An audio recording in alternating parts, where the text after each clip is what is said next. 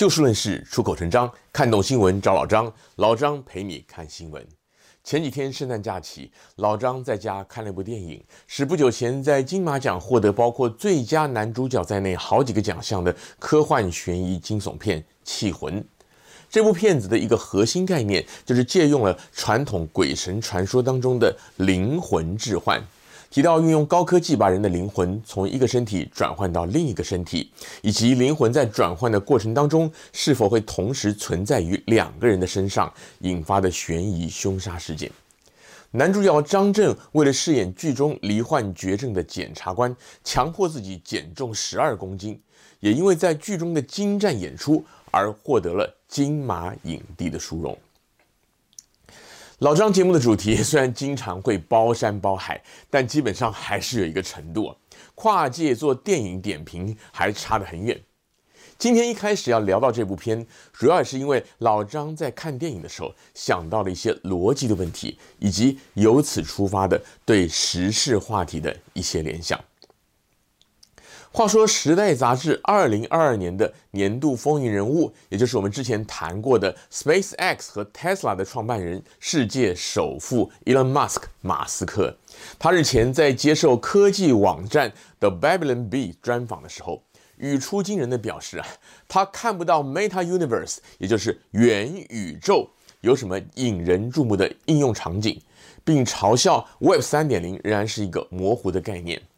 马斯克此话一出啊，毫无悬念的又引起了全球各界的热烈讨论。大家都知道，这个所谓的元宇宙啊，是 Facebook 脸书创办人扎克伯格他力推的科技趋势。简单讲，就是运用虚拟实境的科技，建构一个完整的人际互动世界。让人类可以在这个被称为元宇宙的虚拟世界当中自在的遨游，摆脱空间的限制，从事旅游、社交、会议、交易等等五花八门的行为。过去将近两年的新冠疫情期间，我们大家所熟悉的网络视讯会议啊，就有一点像是最最初级的元宇宙的概念。扎克伯格认为，这个元宇宙将会成为一个平行世界，未来发展的潜力无限。而为了鼓吹这个概念，他甚至已经把 Facebook 集团公司的名称跟商标都换了。而股市啊，也因此出现了所谓的元宇宙概念股。举凡虚拟实境 VR 技术、云端资料、装置晶片与金融科技等等能够扯上关系的产业，也都成为全球股民议论甚至追捧的对象。相信会看老张节目的观众朋友，您应该都已经对于这个元宇宙至少有基本的了解，而我们也都无法否认，这个虚拟世界，的确有它的发展潜力。不过，同属世界最顶级的科技巨头马斯克，却好像是以嘲讽的语气来谈论这个元宇宙。这一点呢，就值得我们稍微花一点时间来思考一下，这两位科技巨头的看法，到底是不是真的那么的南辕北辙？而扎克伯格也好。一般的社会大众也罢，对于元宇宙的想象是否也存在的一些误区？马斯克在访谈当中开宗明义就说：“小时候父母告诉我们看电视不要坐太近，否则会伤害视力。然而现在啊，人们带着这个 VR 显示器，就等于把这个电视机放到了眼前，使用这种头戴式的装备，很多情况下都会有晕车的感觉。整天把这一块屏幕绑在脸上，会让人不舒服。”当然，这些器材未来肯定会变得更加轻薄，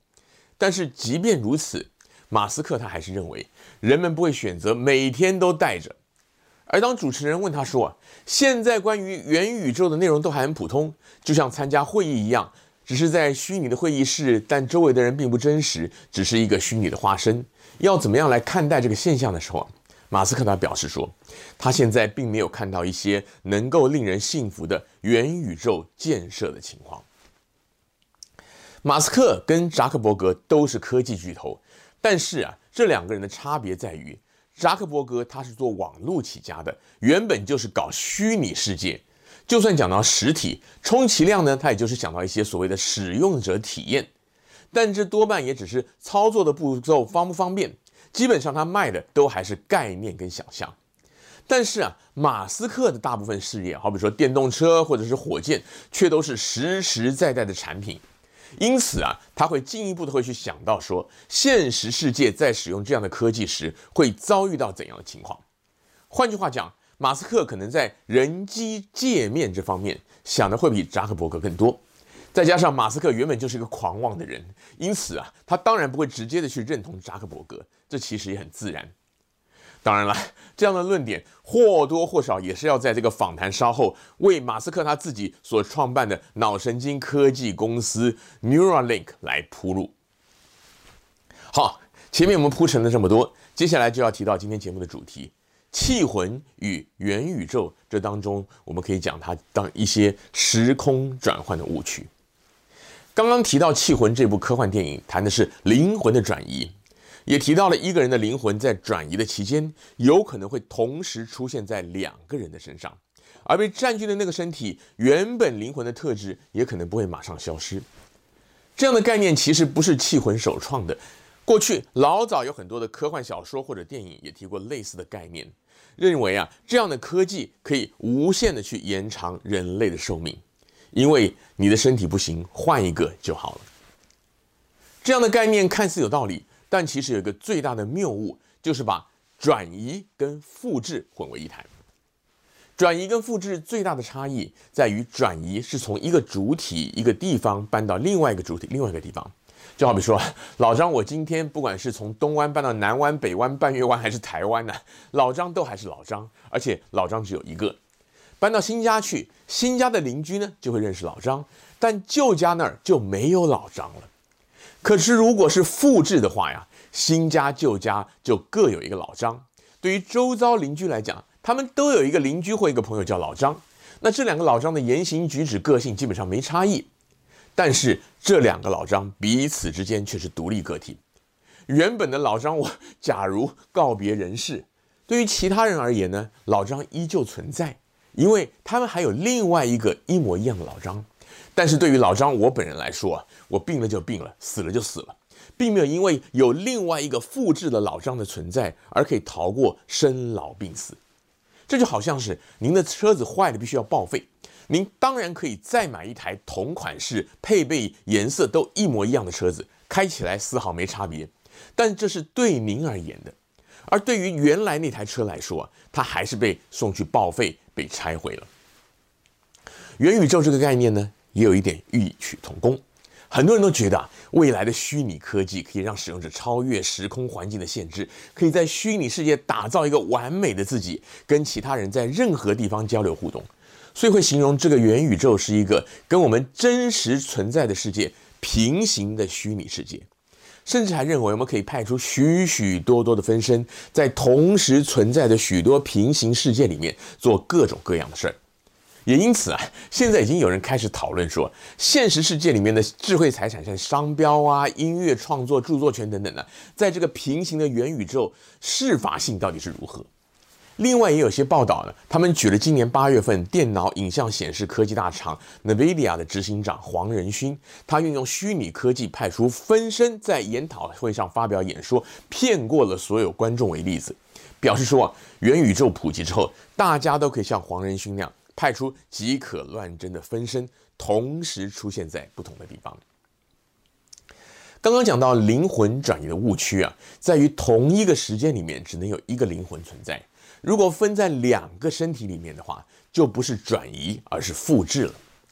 同样的道理，人类或许可以在一定程度上减少空间加诸于我们的限制，但是至少在可预见的未来，我们还是得顺着这个时间往下走。而在同一段时间里，我们的心智也只能够应付一种场景，而没有办法同时出现在不同的世界。就拿刚刚提到的这个虚拟黄仁勋例子来说，黄仁勋他的确是在开研讨研讨会发表演说的那个当下，他派出了虚拟分身，而他本人在开会演讲那个时刻，的确啊是在其他地方做别的事。但我们不能忘记，他这段演说是事前录制的，虽然事后的合成啊、加工啊那些可以交给团队还有电脑来做，但是对于黄仁勋先生他本人来说，他在生命当中仍然有这么一个时间段，是单单的在进行这场演讲，只不过不是在会议的当下，而是提前了。而且呢，他花的时间呢，可能比起到现场演讲还要多。同样的道理，就算我们未来可以进入到完全虚拟的所谓元宇宙去开会、旅游、社交，或者做任何事儿，可以在某种程度上摆脱我们现有的外表啊、体型啊这些限制，并且让参与者打破各自所在的实体地理位置的差距，在理想中的一个虚拟空间里相会。但我们的本尊仍然是处在各自原有的环境，还是得花相同的时间，一心仍然不能二用，生命也没有因此而延长或者是切割。这就好像我们睡觉的时候会做梦，我们在梦境当中完全有可能会突破时空的限制，但是在那个做梦的当下，原本的我们呢，还是躺在床上、趴在桌上或者靠在沙发上睡着了的，并没有办法同时去做其他的事儿，这是一样的道理。从这样的角度来看，元宇宙的确可以提供人类一种全新的社交与工作体验，但却称不上是建构了一个与现实世界同时并存的平行世界，因为我们在同一个时间段只能选择出现在两个世界当中的一个。换句话讲，是一种转移的概念，而不是复制。